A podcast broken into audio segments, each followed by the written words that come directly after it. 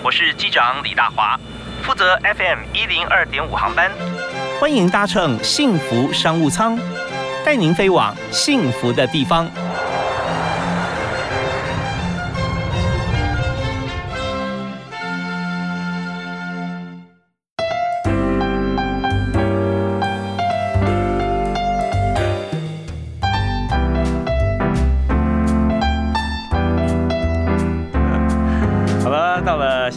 十分，又到了幸福商舱哈，我们起飞的时候，下午的五点钟，五点到六点，六点准时落地，带你去幸福的地方。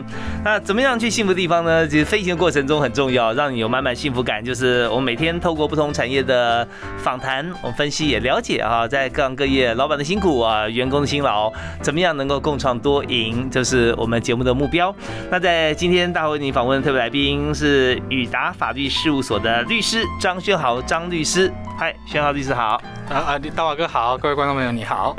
这个呃张律师哈，他是政治大学法学硕士啊，同时也是这个台湾劳动法学会的会员，也是台北市政府劳动局专聘的讲师哈。那另外呢，呃，在 BNI 也就是我们的早餐会啊，这边是大院白金名人堂分会会员哈。好，那我们现在今天就进入我们法律的殿堂啊，要请张律师来谈一下。是对，但我们要说，你看，你就劳劳动法专家啊。看称不上专家啦，就是只是因为呃，从以前的工工作过程中都是劳动法的相关的业务，嗯，所以在目前这种劳动法的部分，大概十一年都快十二年。哦，是对。但是赶上这个劳动法修法修最勤的这几年了 啊，对，刚好刚好在这个上面。对，一例一休那时候我办了北中南，我办了好像七场公听会。是啊，那中间过程里面就是让所有的人哈，因为这个法条的变更，然后就熟悉劳动法哈。是。那其实，在之前你说十一年哈，我们讲五年前好了，那个时候到底有没有帮所有员工投保哈？特别是在中南部，它是一个这个呃。不是不能说的秘密哦，是可以说的秘密，嗯，对不对？大家其实有有一些雇主真的没有好好帮这个，特别是工读生像这样临时员工，但现在就不一样了。是，可是我们在今天头讨论这个议题，我们因为这个呃疫情的关系啊，真的有很多行业啊，它出现了。公司经营不下去，是呃薪水发不出来，他只好要做一些裁员啊啊减薪啊，甚至像这样子。那但牵涉到劳动法完备啊，我们就知道员工的权益很重要，大家都要养家啊工作。所以徐明先谈一下啊，在现在这个时空底下哈，觉得我们最常碰到的这个劳动相关的问题是什么？呃，因为最近因为疫情的关系，所以导致尤其是像呃服务业啊，呃或者是像餐厅啊或者旅游业，嗯，那因为整个他们没办法做实际像以前一样那么好的经营，所以公司的亏损啊，和业务紧缩是现在非常大的常态，是，而且它亏损的比例可能是五六十帕以上，嗯，那对于公司来讲，他们也不想要真的想要呃去帮去之前员工。可是他已经就算领政府的补助，其实也不够是撑几撑多久，嗯，所以现在就很常开始有一些呃合意离职啊，嗯啊，或者是不得不走之前的程序，去让员工呃能够呃让公司能够活得下去啊，嗯嗯嗯，对，是。那刚刚我们听到这个两个不同的方式啊，也是法律名词哈，就是之前跟合意离职是，那这中间有什么差别？有没有案例可以分享？呃，其实合意离职。对员工比较伤，如果如果是因为公司的业务紧缩或是亏损，就是也就是说公司没办法再去负荷，呃，聘雇员工的这种状况的时候，薪水发不出来，薪水发不出来了，那当然对员工最好的一定是要求被资遣，是，那这种情况员工就有办法去领到相关的资遣费，甚至是呃未来的一些失业补助的相关的呃一些福利。是，那这边再有两个重点，一个重点就是。多半啊，就是工作年资一年就一个月啊，薪水大概差不多是这样子吗？哦，没有，现在在那个劳工退休金条例施行之后，就是四年七月一号以后，嗯，现在的资遣费是一年半个月，然后一年半个月。哦，是是是，一年半个月，好，对，那呃，我们我们修正一下啊，就是跟这样一年半个月的薪资，比方说我工作了十年在这家公司哈，那老板要之前我，他就必须要付我当月薪水再加上。五个月的薪水，因为工作十年嘛，对，那就等于两年抵一个月了。对，是。那刚才还有第二个部分哈，就有讲到合意离职，呃，对，合意离职哈。那合意离职，其实在这边假如说是不是对员工来讲，是不是呃必须要忍受哪些？那这样讲，员工为什么要接受合意离职？因为他中间权利义务跟之前是不一样的啊。对，呃，基本上。因为疫情的关系，所以现在当然还是会建议劳工是采取用非自愿离职的资遣的方式去离开公司。嗯，那因为他的呃服务证明书或者是相关未来你去求职的时候，上面会显示的是业务紧缩或是亏损。嗯哼。可是如果在不是在疫情的状况，最常被资遣的理由是不能胜任工作。嗯，是。所以有些员工可能会想说。呃，下一份工作当要看上一份的工作证明书，或者是相关的一些原因理由的时候，他可能就会不想要被别人知道是因为不能胜任工作而离开这间公司。嗯哼哼。所以有时候雇主就会跟员工去谈说，那我们用合意离职的方式，嗯，让你自己离开，但是我可能我们商商中间去谈，用多少钱去补给你。嗯嗯嗯，OK，就是说它中间哈，我刚讲的第二第二件事情是，就是说不管可以离职还是被之前哈，它都有个非自愿离职证明书啊，要争取这件事情是不是？呃，被之前才有非自愿离职证明书。对，如果可以离职是是没有的。哦，因为如果说合意离职，然后公司又发给你非自愿离职证明书，就证明说这个雇主呢，他没有符合法令，对，甚至还有诈欺的，对，还有诈欺，他他违法。啊，那怎么行呢？所以中间这个 make 就是考验的情感这个因素跟现实啊的的状况啊，两相在纠结，是。对，一边是友情，一边是爱情嘛。啊，对对对，对，真的啊！你看，跟老板我要讲义气嘛，我跟老板，但是我家里面要照顾，那我这两者怎么做呢？我们休息一下，听段音乐回来之后，跟大家来谈一个解法啊。那呃，我们今天第一首歌，我们还是请张律师来推荐大家。我很喜欢一首歌叫《浪子回头》，是茄子蛋的。为什么推荐这首歌？它跟我的过去蛮像的。哦，是完，你完全是浪子回头的 MV 版里面的年轻人是？对，我还记得我有一次跟我爸妈去唱 KTV 的时候，我就点这首歌，然后我妈看着 MV 之后带我唱完说：“这就是你以前啊。”啊，我们今天除了讲这个被自愿离职哈，我们到时候还要讲浪子回头怎么样哈？原来当浪子，后来可以当律师哈。我们休息一下，马上回来。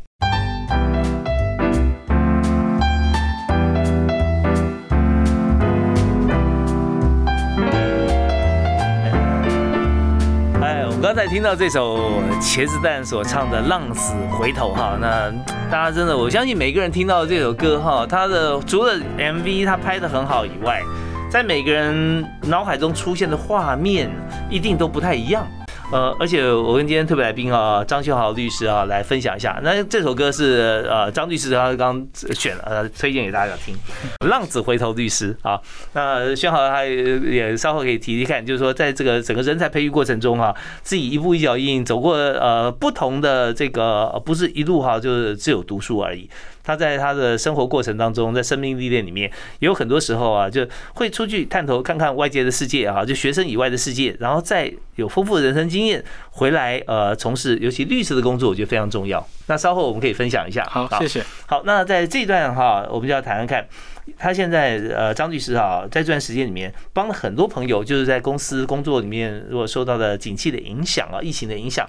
老板要必须要缩减啊，他的员工跟他开支。那员工呢，他可能会被资遣或者呃被用呃其他协谈的方式离开公司。那我们到底应该怎么做？我觉得在被通知要裁员这件事情上，员工的立场还是得回到自己的利益去保护。嗯，因为他不只是一个工作权的丧失，嗯哼，他必须可能是包含整个生活的。维持都会产生一些影响，甚至是家庭的一些责任。嗯，所以在呃真的被之前的时候，基本上一定要很清楚的知道，呃之前的理由到底是什么。嗯嗯。哦，那同时也必须要清楚知道他到底之前费怎么算出来的。嗯哼。他的平均工资哦到底是算是用多少钱去算？是。你的工资的内容是有没有被拆解过？嗯比如说你可能实际上的工资是三万六，是。可是公司只用底薪三万块。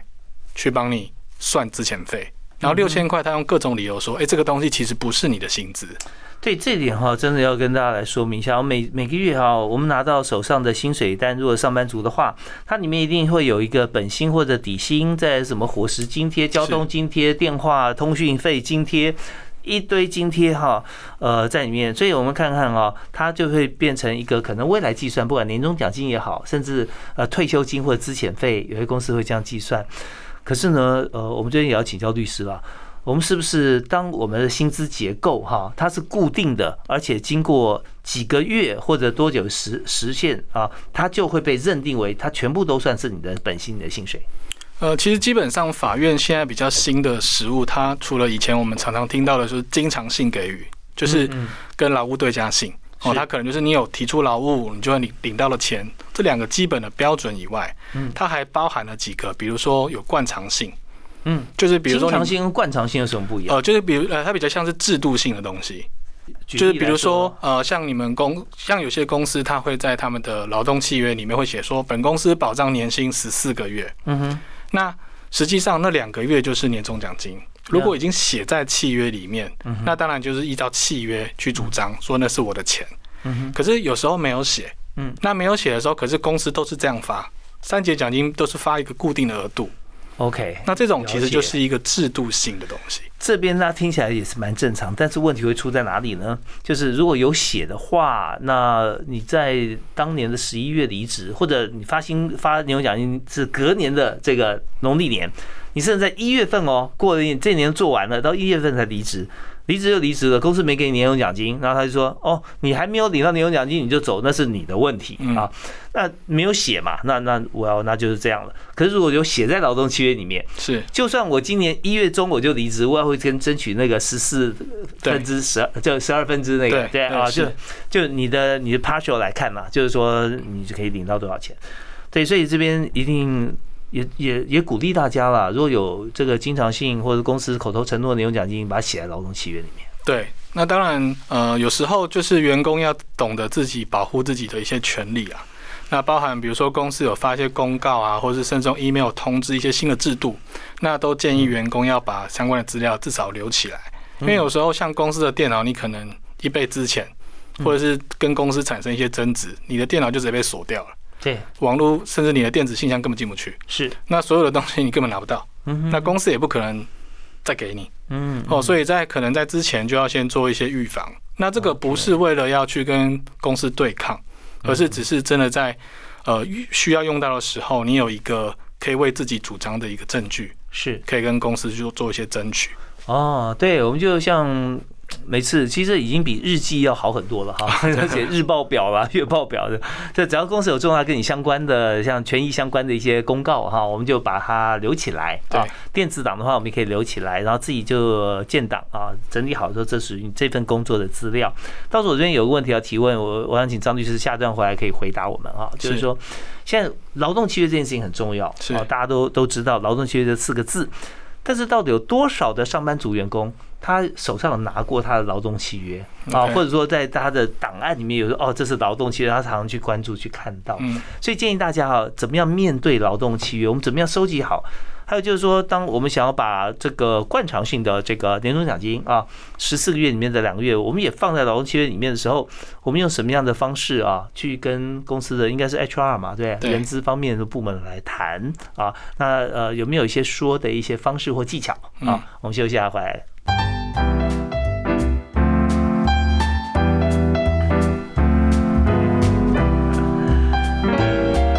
欢迎您随时锁定 FM 一零二点五幸福电台，尤其在每天下午啊，幸福商务舱大华为您主持，来访谈各行各业，来真正的知知道哈，我们自己的工作范围，也了解别人的工作相关的专长。好，那今天我们邀请的是宇达法律事务所的张轩豪律师。嗨，张律师好。哎，大华哥好。对，我们稍后就真的要了解一下法律事务所怎么经营哈。那但今天呢，张律师他不但谈自己，加码给加惠大家啊，就是说现在这段时间里面，如果真的我们碰到这个生活生存上面的一些问题了啊，因为很多的公司特别服务业是这两年很辛苦，这一波今年更辛苦了对，是。对，所以才有立委争取什么三倍券、倍六倍券、十倍券。对，这话讲的很好听了，到底能能不能做到？我们希望大家都能够争取到哈。而且，但这话且讲出来，我再多讲一句啊，就是说，呃，这么多的资源，它是不是能够加惠到所有的人雨露均沾，或者只有单一或单单几个这个产业的话哈？那大家也是要思考一下这个问题啊。希望说大家能够共好嘛。好，那我们再谈到说共好这个原则底下，如果今天公司经营不下去，或者经营需要做调整，那我们如果说手上没有劳动契约，我们又看到说，呃，每年有固定年终奖金发放，那我现在要离职的话，我是不是先争取，先要把这样子的一个情况写入我的劳动契约？我们先说一下雇佣关系的存在。成立不需要一定要以书面为必要，嗯，OK，所以像有一些公司的同仁，他其实都没有劳动契约这件事情，是，可是不代表雇佣关系不存在，嗯，同时也不代表他不需要遵守劳基法，是，OK，所以有没有契约，只是未来在遇到一些争议的时候有所依循。可是如果没有约定，还是会有劳动法的相关法令的约束跟保护。哦，意思就是说，不会说碰到的一些争议的时候，马上就抽屉拿出来一张纸啊，这 你看我们这样这样这样写的，那大家可以马上 go to 下一步。所以可能还需要再谈一谈，说当初你说的啊，怎么样怎么样，可以当初口说无凭哎。对对，所以能保障是说大方向嘛，细部的公司跟个人员工之间的一些 deal 可能没办法保障喽。是。嗯，那当然，呃，刚刚有讲到，比如说像工资的那种定性是经常性啊，跟劳务对价性，或者是像制度性的东西。嗯哼。所以说，今天就算公司没有在劳动契约里面写出来、写清楚，但是我们还是可以透过刚刚的那三个判断标准，嗯哼，去定性我们这些奖金啊，哦，到底是工资还是恩惠性给予？恩惠性给予就是白话文就是，呃，公司有赚钱有福利。才有办法给你的，嗯哼，他平常是不用给你的。比如这叫做恩惠性，恩惠性，对，favor。favor，OK OK，是，所以这种奖金就公司有赚钱就呃跟员工分享的意思，是。啊，它不是经常性的，对，不是。那特别如果说是有些朋友是做业务的啊，那业务的分享奖金啊，是不是也属于这一部分呢？呃，比较多数的行业其实它算工资的范围，嗯哼。可是像有一些像某一间保险公司，蓝色的，嗯，那他们的业务人员其实目前的实务见解是是认为他是承揽工。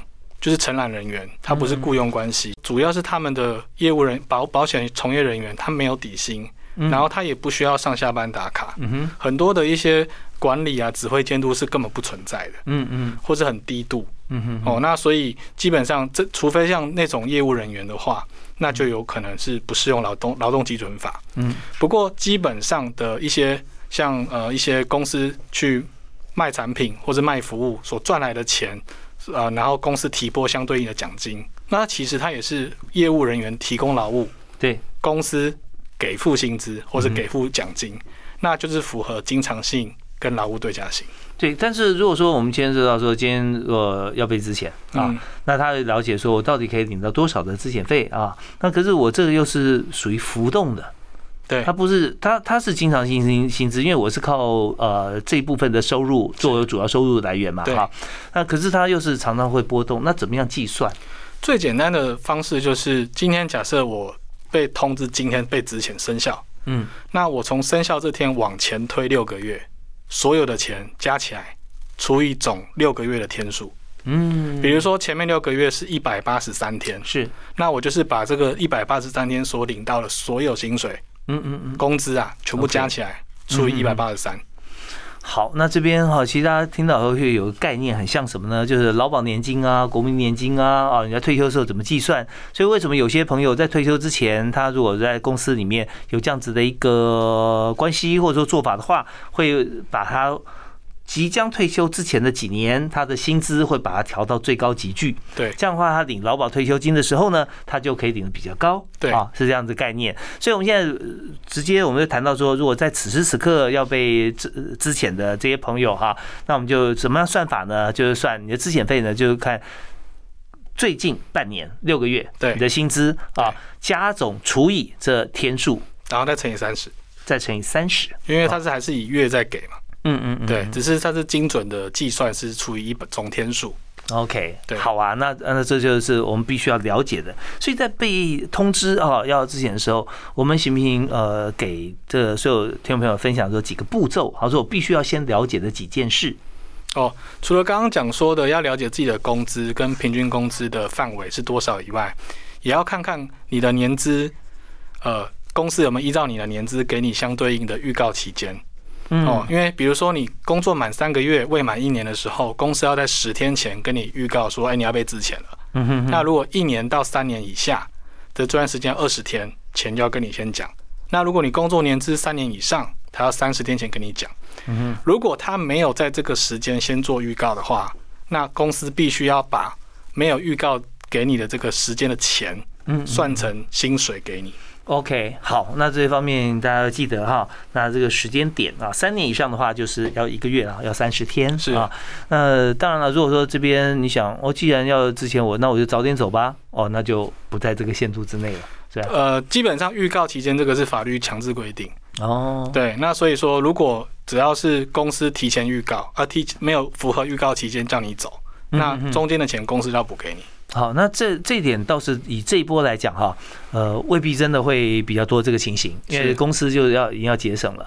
反倒是说，有时候公司他可能就是直接跟你讲当天离职啊，嗯，我想说哦，或者说你只要叫做到呃这个月底就好了啊，可能他现在已经二十八号了嗯啊，他跟你讲说啊做到月底哈，就你那边做十年了，那你只剩下两天的时间，你前面的这二十八天是可以跟他谈薪水的。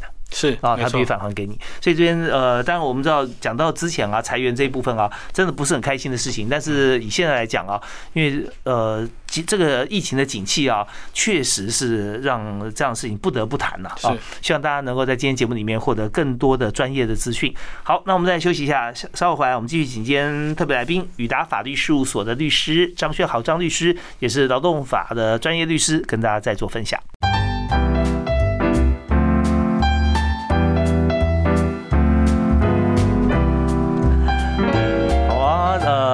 录音室里面啊，我们看出去就是内湖园区啊，有非常棒的办公室。但是呢，我们也知道，在最近的这段时间，不管是各行各业啊，我们的业绩都受到疫情的波动和影响。所以今天呢，我们就特别邀请专业律师宇达法律事务所的张轩豪律师在节目里面和大家分享分享，就是说，呃，如果碰到真的是因为景气的关系了，因为这个疫情的关系，我们要转换工作或被迫离职啊，呃，非自愿了哈，要离职的时候，我们应该注意哪些权益？好，那我们刚刚有提到说，在这个呃整个我们核算这个薪资的过程里面哈，如果一定要走这条路了，大家就开始来面对面对这个问题了。那除了我们讲的说这个呃时间啊，之前通知的时间以外，那还有有些比较复杂一点，就是说它可能还有一些假期，是对不对？那假期计算很单纯的就这样算吗？还是碰到像这样的情形以后有不同的算法？呃，有一个东西常常可能员工会没有注意到，嗯，就是叫做特休假。退休假，特休假。那因为现在其实一例一休修法之后啊，嗯。现在所有的特休假的结清是只要契约终止，嗯。雇主就必须把没有休的假的钱还给，就是用工资的方式算给劳工，嗯，而且不管是什么理由，就算是合意离职，雇主还是得给。OK，哦，所以说这个东西其实有时候可能劳工朋友们比较没有注意到这件事情。是，那行不行举个例子来讲啊？大概比方说年初啊，他一年有固定的特休假嘛？呃，基本上现在的特休假是满六个月给三天，对，满一年给七天，是满两年给十天，那以此类推，一直往下加上去。嗯那也就是说，今天我只要满两年了，嗯我就有十天的特休假可以用。是，可是，在我比如说我一月一号满两年，嗯那我在一月一号就取得了十天，嗯可是我在一月二号离职，嗯雇主还是得给我这十天的特休假的钱。，OK。那这是当然，如果说雇主要员工离职的话，要之前啊。那如果员工他自愿离职的话，也是一样，他只要契约终止就要结清，哦，所以这是一个结清的概念了，对，啊结清。因为这样子的一个呃思考的方向是说，今天呢，你不管是假也好，或者说钱也好，都是你的，但是你暂时先放在公司。它就有点像是好宝宝奖章，在我们在集那种 全年那种点数的感觉。我等于是用我的劳力跟我的时生命去呃在这个公司服务，所以累积到一段的时间之后，给了一个 favor。嗯嗯。那这个 favor 如果我呃取得了条件之后，我离开了之后，你不可以让我的 favor 不见，嗯，你还是得给我。呀呀呀！对，就类似这种概念。或者呃，我们讲金钱数字来讲好了，我我钱存在银行，它有利息给我。那我不能，我走的时候，我我要结清我的账户，只结清本金，那利息难道不给我吗？啊，对，对，这样不行，对，这样不行啊，哈，所以大家要要记得，所以这时候你知道计算的时候哈，我们不是不讲感情，而是说我们很讲感情才会这样子算清楚，是。啊，因为这些部分就是。该是我的啊，就是我的；该是你的，就是你的。所以在这边不会因为说哦，你觉得这公司困难啊，我们就就是说啊，我们这就不要了，或者如何？那如果说你真的完全资源非常多，那你你宁愿结清之后，你再赠予他啊。那也是一个思维啦啊，但是千万不要说因为不好意思，对啊，这么困难我就不好意思开口，我他没开口，我也不开口啊。对，那这边其实不是不是一个面对事情的态度，所以就是跟刚律师说的哈，呃，张律师有提到说，我们在结算的过程当中哈，我们就从呃薪资、奖金啊。假期啊，该怎么算我们就怎么算。对，是好。那在呃，有没有一些最近处理过一些类似案例？当然不用提到说公司或者人名了啊。有没有一些可以跟大家分享的事例？呃，是关于被资遣这块吗？嗯嗯嗯。呃，我有蛮多法律顾问客户都是做餐饮业的，是。那他们都同时遇到完全没办法开店。嗯嗯。哦，那不管是上一波或这一波。这一波更是，那其实从上一波疫情之后，很多的生意状况都已经下，就是变变得蛮辛苦的。嗯嗯嗯。那所以他到现在都必须要不断的走。之前一开始会用无薪假，呀啊，但是无薪假它还是有一定的法条限制啊，跟还要申，还要跟主管机关去做一些备查这些这些事情。嗯嗯。那无薪假还是得给最低工资。可是有些公司他们的餐饮业其实根本连最低工资都没办法。哦，所以最近都他们呃很常在嗯哼。请员工离开，OK，就大家肯谈啦，就可以离职啦，对，然后可能就补一定的比例给你，因为可能公司也没办法付到百分百是。的资遣费或是特休，嗯嗯，因为那个可能金额对他们来讲负担很大。呀，对，因为真的呃这个部分一定要谈，不然的话就是呃生存不下去，或者可以离职有很多的部分啊，就我们了解就是会有一个。有一个呃比较中呃中期的这种呃约定啦，就是说呃只要是景气好情况好，我会我第第一个请你，我不会说呃我直接面面试新人哈，然后就把你就抛弃在外面，好类似这样叫动之以情的说法了啊。那这我们当然相信说在此时此刻谈的时候，彼此真的都是真心诚意是啊。那但是。时间推迟到也许过了一个月、两个月、三个月，甚至一年，那他呃是不是真的还是会这样做？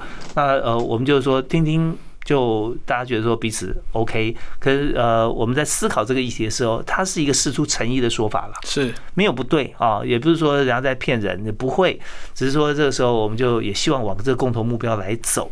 但更重要一点就是说，在还没有开业之前，那我们彼此是不是一直维持很好的一个目标的一个互动？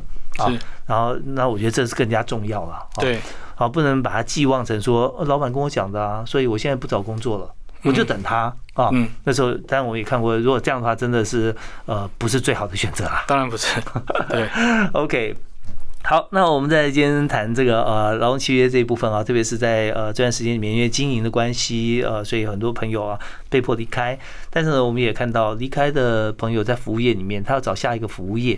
相对来讲，其实现在找工作也不容易啊，暂时不太容易。嗯哼哼，对。那有没有看到有些朋友他自己可能会做一些其他方面的？很多人就开始变团购主。哦，我有蛮多朋友，觉得他们后来去做团购组，嗯哼，然后做一些呃摆地摊。嗯，啊，摆地摊虽然说现在还是不太不太容易做，但是他们就是想尽办法去。找一些他们可以赚到钱的方式，嗯嗯，那透过网络赚钱，目前是比较多数的人在做的。呀，我们就转战这个线上嘛，啊，线下店不能开，不能群聚，我们就转战线上。我们稍后呢，现在最后一段回来谈，邀请张俊豪律师来谈一下，就是有关于我们在法律事务所的经营啊，是这方面呃，不管景气好还是不好，人都会碰到很多法律问题，要找专家来谈谈看啊。律师事务所我们要怎么样来经营？还有呢，就是在经营的过程中，我们需要什么样的人才来加入？是好啊，当然座右铭是一定不会放过他的啊。休息一下，马上回来谈。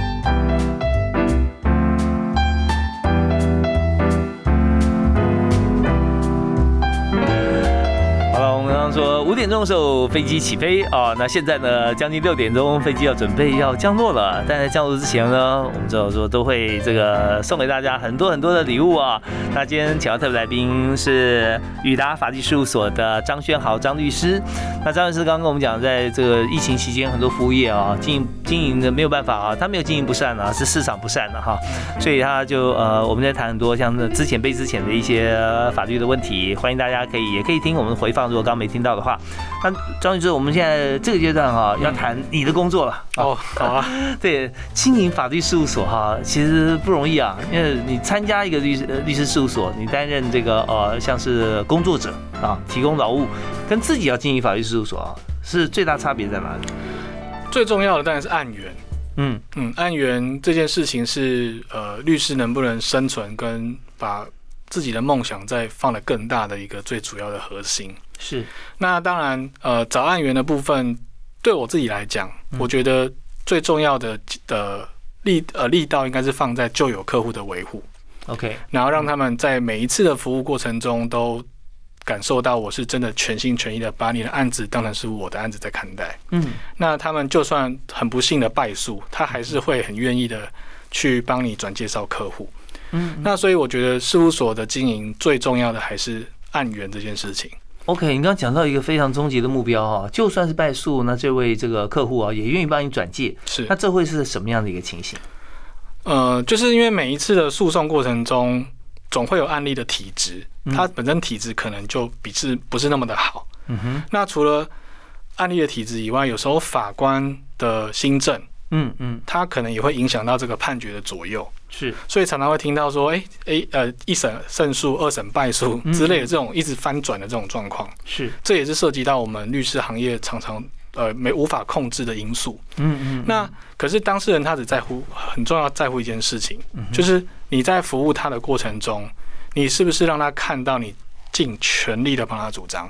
OK，有有利的、不利的，全部都让他知道，然后让他真的很清楚的看到，你有把他的事情当然是你自己的事情一样看待。嗯对，OK，其实这个时候当局者迷哈，常常在法律事务所里面哈，我们看到非常多的这个情形，是。也就是说，呃，当事人他太牵涉太多情感的因素在里面。对，所以事情该怎么样做是为自己最好，他分不清楚啊，就是说他自己没有办法从一个跳跳跳高角度，从第三者眼光来看，所以律师哈他的建议是特别重要。是像我刚才跟这个张律师啊，我们在节目之前有谈到说，其实，在律师事务所经营，特别是诉讼案件里面哈，能够达到彼此哈，就是说当事人觉得最好的一个利益啊，能够和解，其实那算是一个很高的一个指导原则了。是那在这边有时候不要因为情感的因素，然后去用你死我活的角度去来做这件事情。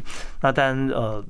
这一部分也考考验到这个律师跟这个当事人之间的互动跟默契信任度也是。所以你要提到说，那在呃经营的过程里面，这个案源哈，那他愿意介绍。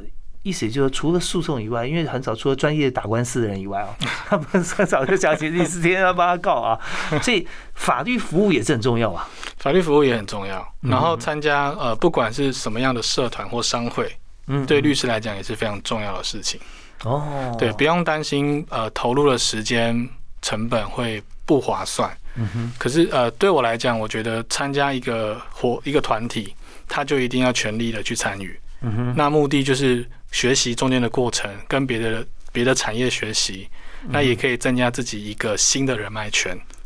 好啊，那呃，我们提到法律事务所哈，这个最重要经营，第一个就是案源啊，第二个就是，当然案源也包含说全力参与各团体，它是是有很多案源可以回来。是，那啊，那经营有没有第二、第三个方针是什么？呃，第二个就是要跟要找到跟自己公事务所的愿景、文化、精神是有共识的同事同仁，哦不管是法务助理或者是律师，嗯哼，对，因为我觉得一间公一间事务所，它的愿景，当老板就像是一个船长，嗯要让这个事务所未来能够做到什么样的程度，开到哪去。那这个共共过程中，所有的航员呃船员嘛，嗯都要跟船长有同样的心。所以在挑人这件事情上面，我觉得是第二重要的事情。有没有在你的事务所里头哈，帮你工作的朋友哈，你觉得说他真的很优秀，他做哪些事情会让你觉得说对他赞扬？基本上我我会嘉许的同仁们，嗯哼，他对于他自己的目标是明确的，嗯，然后他是非常有抗压性，而且是能够照时间，呃，要发生的约定好的时辰都提前完成。哦，那他不太会做很多的抱怨，而且他会很积极的投入整个呃案子的合作跟保护当事人的利益。OK，那因为其实对我来讲，我觉得这这个就是我事务所要给当事人的愿景。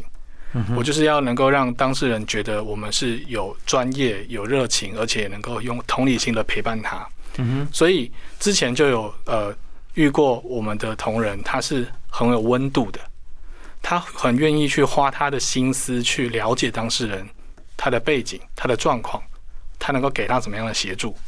是，那这种这种人跟我们在合作起来，就会非常的有温度，嗯，而且整个事务所的氛围也会好。OK，好，那这边就是说他的职能呢必须要专业，对，这当然基本他基基本，但是他个性更重要，要热情，一定要热情。然后第三就是说他非常 soft，有同理心。是，如果说你现在要来你公司面试，是，那你会问他哪三个问题符合你所要的？呃，我在我最在乎只有两件事。第一件事情，我就会问他五年内、五年后的你，嗯哼，你会是什么样的画面？他必须跟我明确的交代他的职务状况。薪资收入、穿着，甚至是使用什么样的交通工具、住哪里，整个个性，别人看他的眼光跟他的自信度有什么不一样？OK，我一定要有他明确的画面，这是第一个我一定会问的问题。第二个问题是我一定会问他说：为什么你以前的工作低于一年？为什么换那么多工作？嗯哼，因为对我来讲，一个人如果一个公司没办法担担任一年，嗯哼，那其实。根本没有认真的去参与过这份工作，嗯嗯嗯，那这件事情我会非常的 concern 哦。如果说他回答出来你要的点，对，还是可以败不复活，可以。比如说他是为了准呃考试，或者是公司真的发生了什么重大事故，嗯，那这当然没问题，嗯哼哼，对，但是一定要说出来，OK，对。那如果说你面试人他已经在要一个公司五年了。啊，那你会怎么样了解他？我对他的稳定度，我各方面一定会再加分。OK，好啊，那最后一点时间是不是可以分享你的座右铭给大家？呃，我的座右铭其实就是高度决定态度，态度决定胜负，就是我自己要有一个自己的标准，我就会等于有目标了嘛。嗯，那我就会用我的态度去符合那个目标。OK，好，那我们今天特别感谢啊。呃，张律师，张新豪律师也是宇达法律事务所的律师，那跟我们分享他的工作，也分享了这个目前的一些专业，就是他的生活，我们今天还没时间谈到啊，怎么样浪子回头的啊？下次有机会我们来现场跟大家一起分享。好，谢谢大豪哥。OK，我们今天节目到这边，感谢大家收听，我们下次再会哦。好，拜拜。